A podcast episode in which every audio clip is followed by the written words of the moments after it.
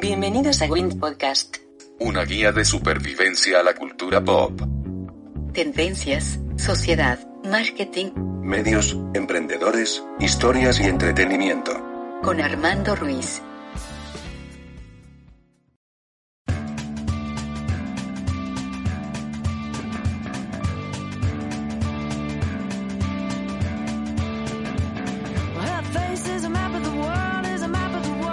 Hola, ¿qué tal? Bienvenidos a Win Podcast. Yo soy Armando Ruiz.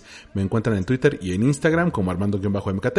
Y en estas que he dado por llamar las Quarantine Sessions, las sesiones de la cuarentena, estoy con Nadia Sistos, mejor conocida como Terrami. ¿Cómo estás?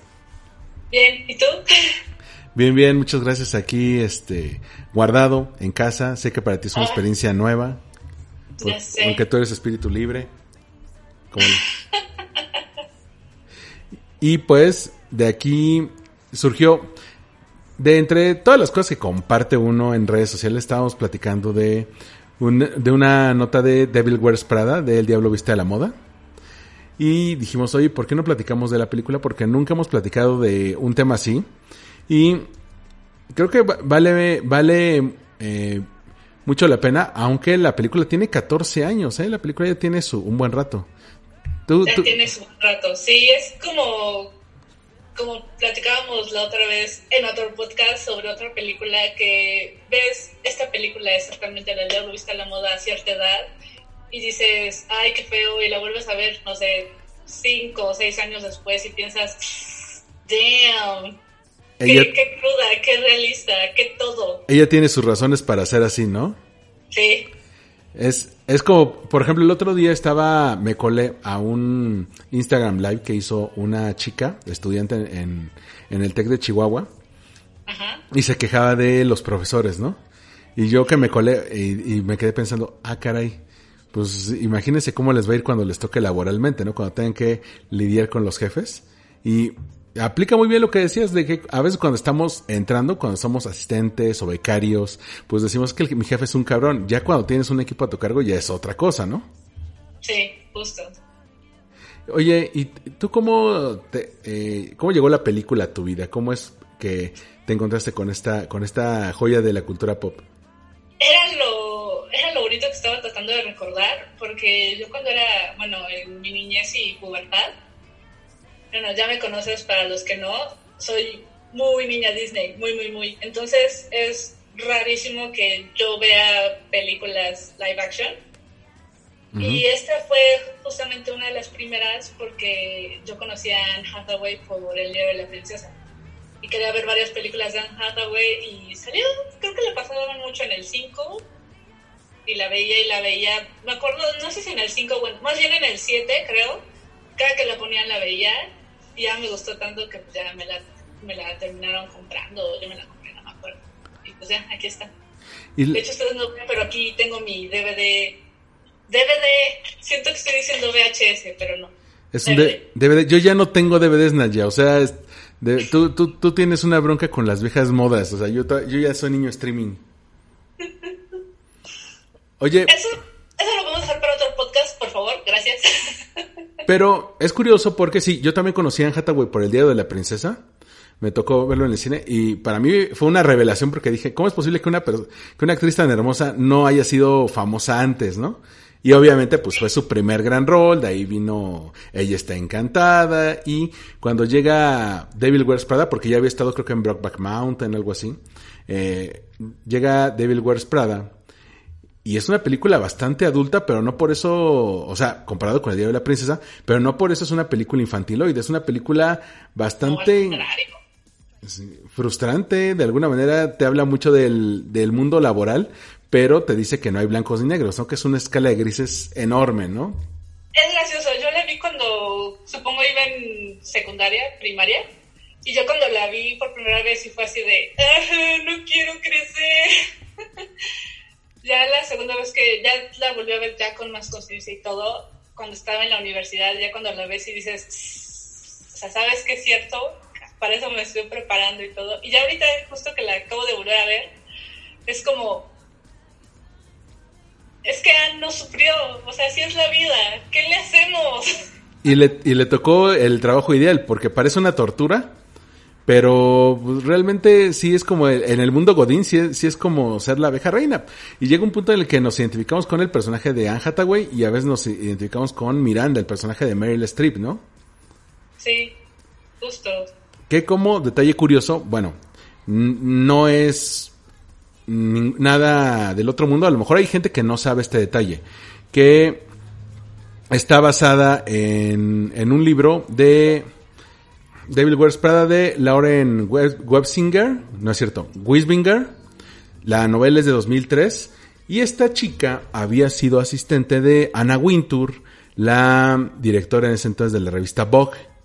Entonces, pues básicamente el, el libro era pues una colección de balconeos de todo lo, todas las que le había aplicado Anna Wintour a, a esta chica. Obviamente ella se pone como la protagonista. Este, eh, de alguna manera, sí, ella es la que nos lleva por toda la historia. Está Andy, que es el personaje de Anne Hathaway, y Miranda es Anna Wintour. Tanto que cuando Anna Wintour se enteró de esto, pues se puso como fúrica, ¿no? Si sabías de esto. No, o sea, sabía que existía el libro, pero no me sabía la otra parte que acabas de contar. De hecho, fue muy curioso porque Anna Wintour eh, odiaba, cuando dijeron que se iba a, a realizar la versión cinematográfica, odiaba todo lo, relacionado con ello porque, según ella, le estaban pintando como una desalmada, ¿no?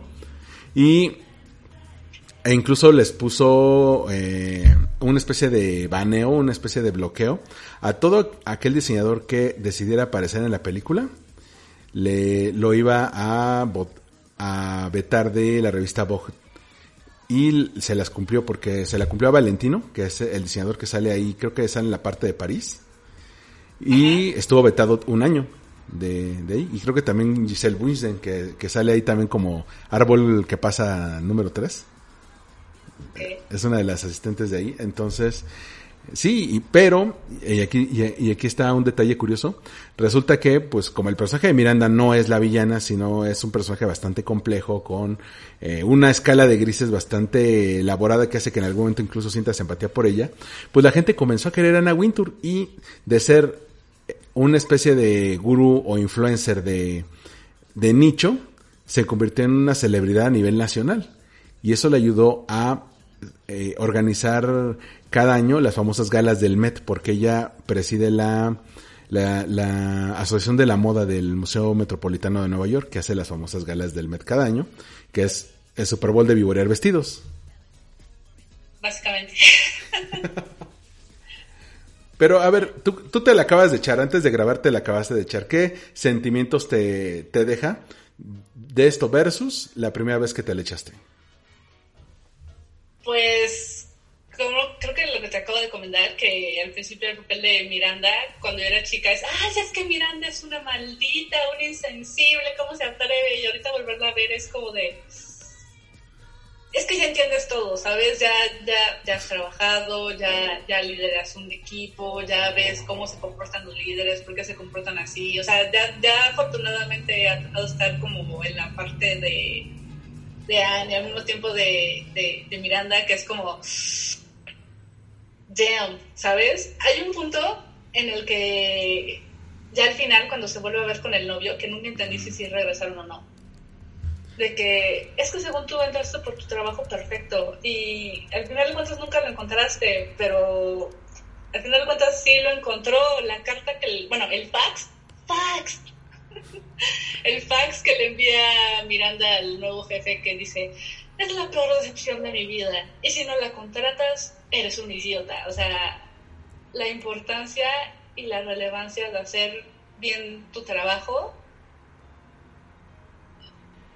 Vaya, quiero llegar al punto de que siempre el, el trabajo lo más por ella que, que, vaya, que su forma de ser o el cómo se vestía y lo que quieras. Entonces sí, siempre, siempre te deja reflexionando esa película, siempre. Creo, creo que también A tiene... pesar de que ya te la sepas de memoria, siempre te deja reflexionando. Y, y te habla mucho de esa, ese cambio que tenemos. Yo creo que todos hemos tenido en algún momento, todos lo que hemos, le hemos hecho al mundo Godín. Eh, hemos tenido como ese trabajo que nos moldea, que nos, que nos cambia, que entras así siendo un inocente eh, miembro salido de la universidad y te terminas transformando, si bien no en un lobo, sino en una persona más maleada, eh, que de alguna manera es el camino del héroe. Te sal- sales de ahí con un nuevo aprendizaje y vemos a Andy de que no se sabe vestir, incluso el famoso monólogo del Cerulean, de, de, de, Sí. de este cinturón como azulado, este, te habla de un punto en el que ella tiene que decidir cambiar para adaptarse a este nuevo mundo en el que está entrando, ¿no? No, pero más que decisión es cuando Miranda está en Miami y no se puede regresar a Nueva York porque hay un huracán, literal un huracán. O sea, por más que pidiera aviones, no la iban a poder sacar, perdió el recital de sus hijas, se enoja, se desquita con, con ella y se va a llorar con el con el pelón, con el diseñador pelón, se me fue su nombre. Eh, no me acuerdo su nombre, pero lo interpreta Stanley Tucci, que es tipazo este hombre. Exacto. Y, y le dice que venías a que te consolara, a decir, ay, pobrecita, mirando se está muy mal, la, la, la, la. No, tú crees que estás haciendo tu trabajo y ya, pero no. O sea, hay gente que se mata por ese trabajo, que mataría por estar aquí. Y le da todo un discurso de que realmente, o sea, de que sí, lo está haciendo bien, pero de que tiene que ir, o sea, si ya está en el muy bien, pasar a la excelencia y casi casi perfección, que ahí es ya cuando realmente cambia bueno, no cambia, se empieza a vestir ya bien y todo, porque ya llega el día siguiente y ya la ven todos con cara de, oh por Dios, la niña se vistió bien. Pero, pero en este montaje donde cada, donde va cambiando de outfit conforme va saliendo de, que, que usan esta canción, justamente Bog de Madonna. Oh, sí. Oye, habla, un, un detallito de, del soundtrack. ¿Sabes, ¿Sabes qué me saca mucho de onda? De esa, que fue de las primeras películas que odié el soundtrack, porque la mejor canción no está en el disco. Que es la de Suddenly I See cuando empieza la película. Ok. La de Suddenly I See. Esa no aparece en, en el disco. Entonces, yo en aquel entonces, cuando armé mi lista con MP3 del soundtrack, bajé todo el disco de Devil Wears Prada y dije, ¿qué chingados? ¿Dónde está esta? Tuve que investigar, todavía no existía Shazam, entonces tuve que encontrar quién es Katie Tunstall y cómo se llama esta canción y bajarla y dije, a huevo, esta va a ser el track cero porque es la que tiene que abrir el pinche disco, ¿no? Sí, es... Fíjate que es algo que cuando era todavía más joven no, no, no, no había notado el, el soundtrack, que sí son justo veras de Madonna, Vogue, o sea, sí está todo muy bien Y, y no es... orquestado. Y no es casualidad que sea que sea Vogue por la, el, el guiño que te decía a Anna Wintour, la editora de Vogue. Vogue, sí. Que aparte se acaba siendo muy cuatacha de Meryl Streep. Porque le, encan Sí. porque le encantó cómo, cómo la... ¿La cómo- interpretó? Exacto. Y Meryl Streep pues, es un monstruo. O sea, se, coge, se come a todos los de esa película. Sí, O sea, no sé, por ejemplo, papeles de Meryl Streep yo he visto un montón, desde los más ñoños como el de Mujercitas o el de Mary Poppins, hasta estos de, de comedias románticas, pero en este pues es un camaleón esa mujer, o sea, aparece como una auténtica pues dueña del escenario, pero cuando tiene algún momento en el que se ve sensible, como cuando el personaje de Andy va a su casa a dejarle un catálogo y la escucha discutiendo con el esposo, dices, ay, el güey. esposo, eso es como de, ups. Eso es como de, ¿qué hago? Y la mirada, o sea, es- es- esa mirada de, te voy a, te, te estoy viendo y ya te maté, es... de cómo, cómo es posible que oses encontrarme en mi punto más eh, sensible, ¿no? Más, más delicado, ¿no? Sensible no, delicado, sí, sensible yo diría cuando le dijo lo de lo del divorcio, cuando están en París. Es así, una comparación, no sé, ahorita se me ocurre a cómo sale en Mamá Mía, que es como, wow, y es la misma actriz. Es- y en Mamma Mía sale adorable, inocente de alguna manera, ¿no? Sí, toda linda, juguetona, ay, sí, shalá. Pero sí es. Sí. O la de Into the Goods, una de Disney que casi no, no pegó tanto, que es como tipo cuento de hadas, que sale como bruja. Sí, que está basada en un musical de Broadway. Sí, justo. Sí, es, es increíble lo camaleónica que puede llegar a ser Meryl Streep. Sí, es, es, es todo un suceso. Pero como te decía, te habla mucho del aprendizaje que tenemos todos laboralmente y, y no me acordaba de esa lectura que tú decías de que dependiendo de la, de la edad en la que lo veas, pues eh, la, la- la percepción es diferente, porque a fin de cuentas lo que se queda al final, ahora que la pude ver otra vez, es que Miranda la agarró de su aprendiz. Sí, O, o sea, ella que, que él incluso le tenía más, más fe que a, la- a Emily, que es esta... Emily Blunt. Emily Blunt, justamente. Este, y bueno, y Emily Blunt creo que fue su primer papel grande y se veía también increíble, ¿no? Sí. Aunque te he de confesar que nunca, nunca fui muy fan de Emily Blunt. Tú- Siento que, tampoco, siento que le falta algo, que le falta algo, no sé. Bueno, ¿y a ti qué momentos clave te, te gustaron de esta película? ¿Cuáles son de la aquellos que... película creo que con obviamente cuando ya cambia te digo este esta esta plática que tiene con el diseñador que le que le ayuda a, a cambiar este cuando le tiene que cuando le dice Miranda que tiene que ir a París que ella es la que va a ir a París y no Emily eso también es como de sí cómo le va a decir Está cañón. Oh. y cuando su amiga se la topa con con el editor este rubio, ay, también se me fue su Con- nombre. sí, que- le está coqueteando. Que es el mentalista, ¿no? Es el... Es el, Ah, eh, justo así, el mentalista, ándale, ya es, con eso. es el vato que sale en el mentalista. En el mentalista, el protagonista que sale en el mentalista, sí. Que es, que, es, que es el único papel que le ubico en cine, ¿eh? O sea, así que digas, ¿qué otra película es este güey, no? Son los únicos dos papeles que yo les reconozco, este y el mentalista. Sí. tan, tan. Se llama, bueno, el, el actor se llama Simon Baker y es carismático y ahí es también, eh, bueno, es caris, es, es un tipazo, te lo quieres comer y luego pues es una, es un pinche traidor, ¿no? Sí, ya cuando, justo también cuando se entera que le van a dar la puñalada por espalda, en la espalda Miranda, es como, ¿por? O sea, ¿qué te hizo? Tú ni siquiera la, la, la conoces, a hacer todo para que hagas eso.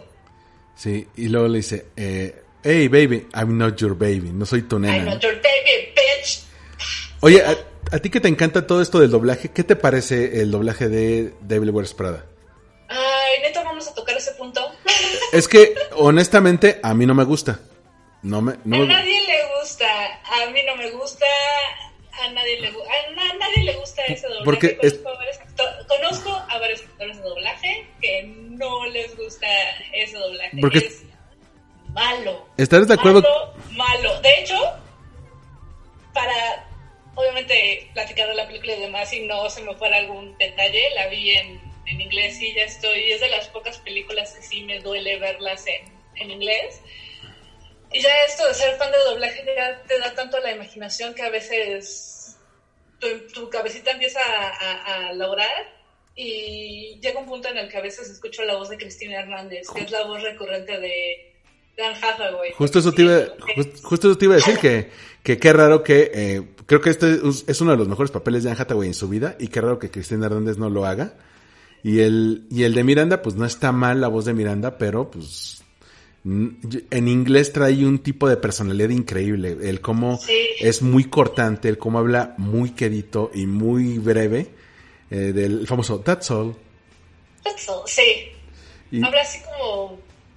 Ah, no sé. Const- construye un personaje maravilloso, o sea, construye todo, todo, todo, todo esto a, a partir de pequeños detalles, por ejemplo, el pelo, que también es, eh, nunca he visto una Meryl Streep así, como en tipo Corporate Beach. Eh, Sí, ¿no? de, rep- eh, de repente ah, contrastan el, la manera en que ella es completamente maleada, pero a la vez es una luchadora implacable con una Hathaway que es inocente, que se junta con este tipo de amigos que creo que todos en algún momento de nuestra vida hemos tenido este tipo de amigos como que sin mayores ambiciones en la vida, ¿no? Pues sí. Y, y el novio, porque el novio, pues sí, trabaja en un restaurante, pero pues, el novio. que es este, el vato de Entourage. Es Nate. Adrian Greiner, sí. Que sí, está guapísimo el actor y todo lo que quieras, pero aquí, lo- justo ahorita que la volví a ver, la- lo que me preguntabas hace rato, la primera vez que la vi es, ay, no, es que pobrecito Nate, ponte en su lugar, lo dejaste plantado en su cumpleaños, shalá, shalá. Y aquí es como de, dude, o sea, viven juntos, sabes que la morra ha estado sufriendo para encontrar su trabajo, para encontrar su trabajo ideal. Ya después ves después que su papá le reclama, es que tú pudiste haber sido abogada, pero preferiste ser eh, escritora, periodista, te apoyamos, pero pues no manches, no estás haciendo eso. Y luego regresas cuando van a cortar, que es así de, ay, perdón por haberte dejado este, plantado en tu cumpleaños, pues no tengo cuatro años, pues pareces, vato, parece que tienes cuatro años, o sea, tú eres el que más ha estado escuchando todo el sufrimiento, todo lo que tiene que vivir, has visto su transformación y aún así no la vas a apoyar, o sea, te lo dijo, nada más va a ser un año, no duró el año, pero aún así me, me, me llegó a estresar que no, vaya, que no fuera empático, porque voy de acuerdo, puede que a veces a muchísimos hombres es, ven como lo mismo que le pasaba a Andy al principio, ¿no? Ven dos cinturones y los ven exactamente iguales, o a todos los tonos de azul les dicen azul, y luego ese tipo de cosas. Pero así de vato, sé tantito empático con tu novia, no nada más te quedes como estatua escuchándola y después te quejes, no, o sea, vaya, sé comprensivo, es su sueño, carajo, apóyala. Pero él, también, por ejemplo, ahora retomando eso de, del famoso monólogo Cerulean, que pues, es legendario de eso de Devil Wears Prada, pues que es una muy buena analogía de todas esas personas que creemos que, que, estamos en otro nivel porque no nos vestimos a la moda, no nos preocupamos por el color, por el corte, por el tipo de tela, y como ella le dice, a ver, tú tienes un vestido de tal color, y este, y te va llevando todo hasta... Toda la historia, toda la evolución de la moda, pasó por ese año, ese color, para que llegara a ella, por así decirlo. Entonces dice, tú, entonces tú crees que no te afecta la moda, pero realmente estás en, en lo último de, la tendencia. O sea, en la colita de todo esto y, y te quedas así de wow, porque te muestra el expertise que tiene Miranda en su, en su, en su ramo. Y alguna vez me platicaba una amiga que se llama Jess Sainz de, de que la moda parecería que no es mm, una cosa tan importante, pero define, por ejemplo, el, el cómo te ves ante los demás, ¿no? Eh, no es lo mismo ser una becaria que ser una ejecutiva o una gerente, ¿no? Sí, justo. Pero también re, refiriéndose a esos momentos, yo creo que ni siquiera la autora del libro se imaginaba que iba a tener ese tipo de repercusión, porque eh, la lectura más sencilla sería decir que lo hizo para balconear a, a su ex jefa, pero pues eh, logró personajes bastante complejos, logró eh, personajes que tienen más de dos dimensiones. Entonces ves a una Miranda que se puede llegar a ver, a ver vulnerable, pero en muchas ocasiones es la tirana, ¿no? Y, quiere que todo se, se haga a como debe lugar. Y una Andy que le falta completa estructura y va ganando malicia conforme lo va haciendo, pero no se quiere convertir en una Miranda, ¿no? Sí, justo. O sea, obviamente lo que es Miranda y Andy son personajes tridimensionales muy, muy cañón que nos da para analizarlos to toda la evolución, sobre todo la de Andy. Miranda no es tanto que evolucione, pero vas descubriéndola más. O sea, que sí puede llegar a ser sensible, que sí puede llegar a ser humana, pero que ama tanto su trabajo y tanto la revista que, o sea, vaya, que la entiendes, empatizas con ella, como en París lo hizo Andy. Bueno, en la, en la película se, se, ve que pues Andy le quiere prevenir de, una, de esta especie de conspiración que tienen en su contra y resulta que ella ya iba adelantada tres pasos, ¿no? Sí, sí, justo la primera, la primera, eso sí me acuerdo, la primera, primera vez que la vi fue de, ¡Ah! ¿cómo lo supo? y ya cuando te explica el plan, pero sí es, sí, como, como, básicamente como Miranda dominaba todo, quieran o no inclusive a la señora esta que hacía Runway en, justo en París. Oye, in, incluso, bueno, se nota que la película pues ya envejeció, que ya tiene sus buenos años, por dos detalles. Por ejemplo, el que usaban estos celulares como de conchita, los sí. StarTAC, que es el famoso celular donde le, le llama Miranda cada rato es un StarTAC. Y por otro lado, pues el que está en el mundo de las revistas, cuando ya estamos en un mundo en el que las revistas ya no se consumen tanto, ¿no? Que incluso la misma Wintour, pues ha dado el brinco a, sí, coordinar moda, pero en otro tipo de asociaciones. Es, más, hasta tiene una masterclass ella. Oh. Sí. No sabía. Y, se ve encantadora, ¿eh? Porque siempre trae, eh, en las apariciones de público trae estos lentes enormes, grandes como de mosca, este, que le tapan toda la cara. Y en el, el video que hicieron para Masterclass se ve hasta adorable. O sea, no imaginas que es la misma mujer en la que se inspiraron para este libro y esta, y esta película. Que por cierto tiene una secuela, ¿eh? Sí, tiene una secuela y de hecho creo que fue el año pasado o antepasado que salió el rumor de que iba a salir la segunda parte, o sea, obviamente la continuación de la película basándose en el libro, pero ya no salió nada. Pues debe- se quedó en eso en rumor. A lo mejor porque las dos están a full de chamba, ¿no? Anne Hathaway y Meryl Streep. Y échale que Emily Blunt, que era pues un papel secundario, pues también. Pero este, esta secuela que se llama Revenge Wears Prada, no sé de qué va, no sé cuánto tiempo haya pasado, pero si se puede hacer una secuela, pues háganla, ¿no? Ya se tardaron demasiado, dices tú que la película es del 2006, ya más, sí, 14 años. Sí. 14 años. Yo pensaba que era, antes, antes de verla, pensé que era como una 2009-10, o sea que no era tan vieja. Sí, yo igual creí que era como del, vaya, así exagerándole, 2002, 2003. O sea, entre los, vaya, entre el 2000 y 2005 es, ok, es del 2006, va. O sea, creí que era más de inicios de 2000 que de finales. Y también, por otro lado, se mantiene vigente en el sentido de que el mundo laboral realmente no ha cambiado mucho desde aquel entonces, ¿eh? Es que, ajá, ese es el punto. O sea, sí, puede que técnicamente ya no consumamos revistas, sí, que obviamente el celular ya haya cambiado, pero creo que por eso puede seguir tan vigente, por, por cómo trata el tema laboral y el desarrollo y, y cómo Miranda trata a la gente y hace correr el runway. Es como... Luego te han pasado 14 años y siento que es algo normal del día de hoy. ¡Qué triste! Sí, caray. Pero en general es una película bastante disfrutable. Creo que eh, constantemente te trae ciertas lecturas. Obviamente trae chistes que solamente se entienden en su contexto, como el del séptimo libro de Harry Potter. Sí, exacto. Ese, ese es otro dato que dices, sí, esta película es vieja. Sí, porque pues, se tiene que ver en su contexto. Igual también por eso, pues, en cuanto salió el libro en 2003 es, órale, háztelo, porque pues esto va a envejecer entonces. El libro sale en 2003, la película sale en 2006. No esperaron tanto. Pues sí, lo que se tarda en filmar una película, supongo yo, dos, tres años. Y en general, pues, a mí me pareció, pues, un buen filme. Y creo que aquí podemos dejar como esta mini reflexión de, de podcast. Bueno, pero lo, lo que realmente eh, dio, surgió la idea de este, de este podcast, como co- comentabas hace rato, de que ustedes no están listos para esta plática de que realmente Miranda no era la mala, sino los amigos y el novio de Andy. Creo que concluimos que sí, en efecto, eran los amigos y el novio los malos. Bueno, no los malos, sino... Dejémoslo de malas influencias, porque no eran malas personas. O, o simplemente gente que no conocía el mundo en el que estaba metiendo ella. Ah, no, no, no, no, no, sí sabían. No, pero una cosa es que sepas y otra cosa es que, que crees empatía. Y ellos, como están en otro mundo, pues no saben de, de este, de este mundo tan sofisticado en el que está ella, ¿no?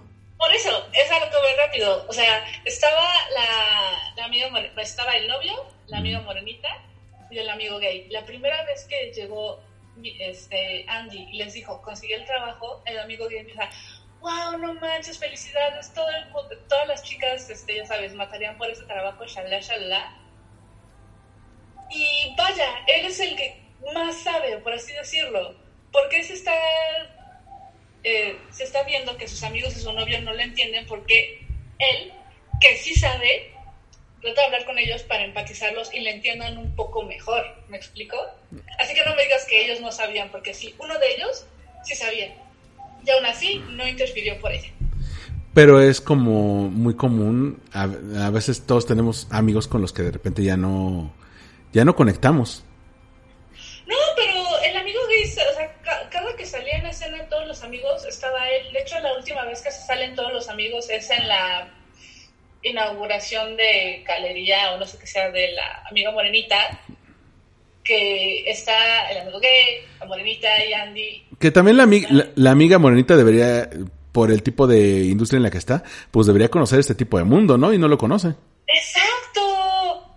Pero, pues, bueno, es que, o sea, sí, sí pueden ir ligados porque el diseño, pero sí la moda, a pesar de todo eso, sigue siendo un universo completo y absolutamente creo que más grande y más vasto, o más bien como un universo igual de gigante, pero paralelos.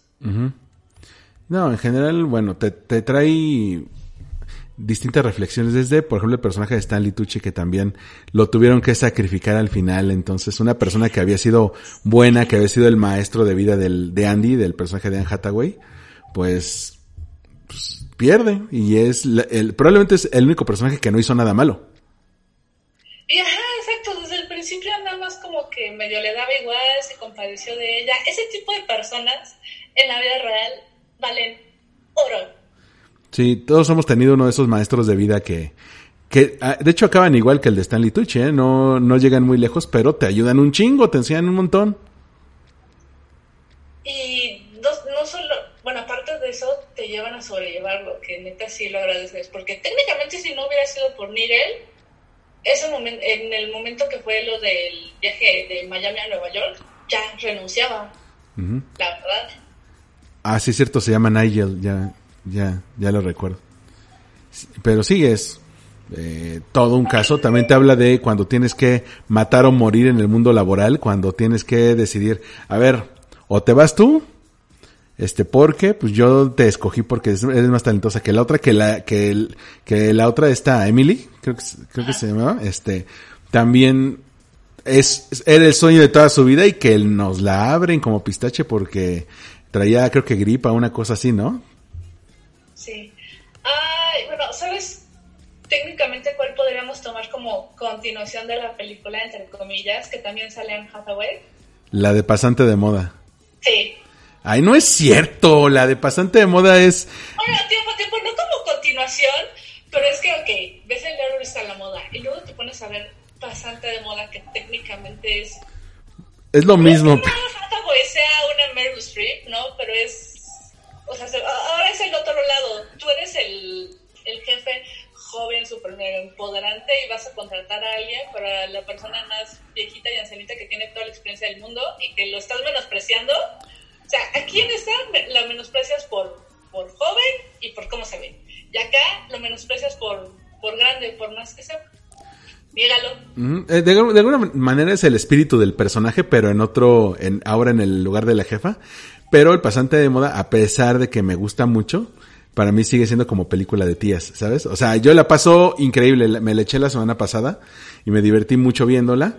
Pero pues es una feel good movie y es un, de, en algún, en algunos casos está muy irreal, ¿no? Por ejemplo que el marido le pone el cuerno y todo acaba normal, ¿no? Sin, sin ninguna bronca.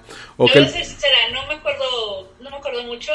Ya sé que está en Netflix, entonces a lo mejor ya ahorita la, la veo. O sea, me acuerdo me acuerdo muy poco, igual tendría que verla y me sí. refrescar. Pero sí, de pronto sí puedo decir, mientras en El Diablo viste a la moda es menospreciar a la niña joven, fea e inexperta, acá estás menospreciando al señor de edad, súper experto, que crees que ya no puede apuntar nada. Sí, aunque, ¿sabes también que me cae muy gordo de esa película? Que el personaje de Robert De Niro no tiene ningún defecto. Nada. O sea, no... no es Robert De Niro. Pero no, no, tiene ningún defecto, nada, nada que él digas esto puede eh, fallar. El cuate es perfecto, ¿sabes? Es adorable, nunca se enoja, este, siempre es eh, lindo con los demás. Bueno, según te recuerdo, sí se enoja, pero no lo demuestra. ¿Sabes? Es como de, ay, ay, ay, ya ah, no, pero es muy, muy buena gente así de, que ve que le pusieron el, que le pone el cuerno al esposo a su jefa y, y le quiere dar el patatús y se toma sus pastillas, pero pues no sé, o sea, no se enoja, no es Robert De Niro en The Irishman o en todos los papeles de gángster que ha hecho. Pero... Mira, y a lo que me decías hace rato, bastante, bastante de moda sí tiene un doblaje precioso, ahí sí le hablaron a la voz recurrente de Dan Hathaway, a la voz de Niro, que es este Chulada eh, de doblaje. que era este, este, este señor cómo se llamaba Pepe Ay, Pepe Labat. Pepe Labat era era tipazo y, y, fue de sus últimos trabajos y me encantó. Y también tiene tiene muchos personajes secundarios que le suman bastante a la trama que son estos amigos que se, que va haciendo De Niro en eh, como pasantes Sí, o sea, eh, pero es, están a niveles muy distintos, porque el nivel de, el final de El Diablo Viste a la Moda eh, es, es muy agridulce, ¿no? No es un final completamente feliz.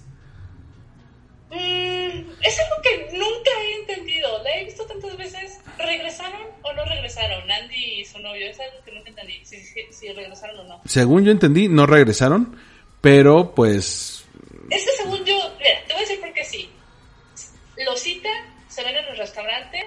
dice, me voy a ir a Boston a trabajar porque ya conseguí un mejor trabajo. Y ella le dice, oh, está bien, voy a extrañar tus sándwiches. Y él le dice, pero pues supongo que en Boston también hay queso y cosas así. O sea, le da a entender que se puede ir con él. Sí, pero es ahí cáele cuando quieras, pero pues ella se quedó en Nueva York y él se quedó en Boston. Porque también sería muy injusto, ¿no? Eso de, ah, es que le voy a dejar todo para irme a trabajar a la ciudad donde está mi güey. Pues eh, sería como la película traicionando su propia esencia. Bueno, sí, eso sí, porque que ella sí lo apoya y él no. O, o eso de que la mujer siempre tiene que andar haciendo sacrificios por el hombre, pero el hombre no hace sacrificios por la mujer, ¿no? Exacto. Pero eso creo que ya sería más de, la, de una segunda parte. No sé, habría que leer el, el libro. Sí. Pero bueno, aquí dejaríamos esta reflexión de eh, Devil Wears Prada, El Diablo Viste a la Moda, que les recomiendo dense una vuelta para verla. No está en casi ninguna plataforma de streaming, yo la renté en YouTube. Este, Y yo la tenía en DVD, entonces aquí sí vayan y usen Cuevana o, o YouTube. YouTube mejor. como los animales, ¿no? Sí. En YouTube lo puedes rentar por 50 pesos, eso, eso sí. ¿Cuánto dura la renta? Dos días. Ah, está bien. Sí. Este, Aunque- Y recuerden, dependiendo su edad, veremos si están listos o no para tener una plática más profunda de quién era el malo en la película. Sí, pues bueno, entonces aquí lo dejamos. Eh, Oye, ¿en qué redes sociales te pueden seguir tú que ahora te han llegado hasta oportunidades profesionales a partir de ahí? Ah, sí, eh, bueno, me pueden encontrar en Instagram como nzso.design. Ahí estoy um, subiendo mis, mis ilustraciones y garabatos. Y si les gusta ahí debatir, también estoy en Twitter como Terry-Stuff con doble N. Ok, ¿y en Twitter? Twitter, por eso, Terry-Stuff. ¿Mm? Y el Instagram es nzso.design. Ok. Ok, perfecto. Eh, bueno, a mí me encuentran en Twitter y en Instagram como Armando-MKT. Y nos vemos en el próximo episodio de Win Podcast. Bye. Gracias, Armando. Oye, ¿a poco tienes Terry Stuff en Twitter? Sí, ¡ay, qué estúpida! No, es el de Terrami. Pues por eso te estoy diciendo. Bueno, a ver, retomemos otra vez. A ver. eh, entonces, ¿en qué redes sociales te pueden encontrar? Ok, en Twitter estoy como Terrami, nada más cambian la E por un 3. Y en Instagram estoy como nzso.design, ahí ando subiendo mis, mis ilustraciones, ahí andamos un rato garabateando cosas. Súper. Y ahí me encuentran en Twitter y en Instagram como Armando-MKT. Y nos escuchamos en el próximo Win Podcast. Bye. Gracias.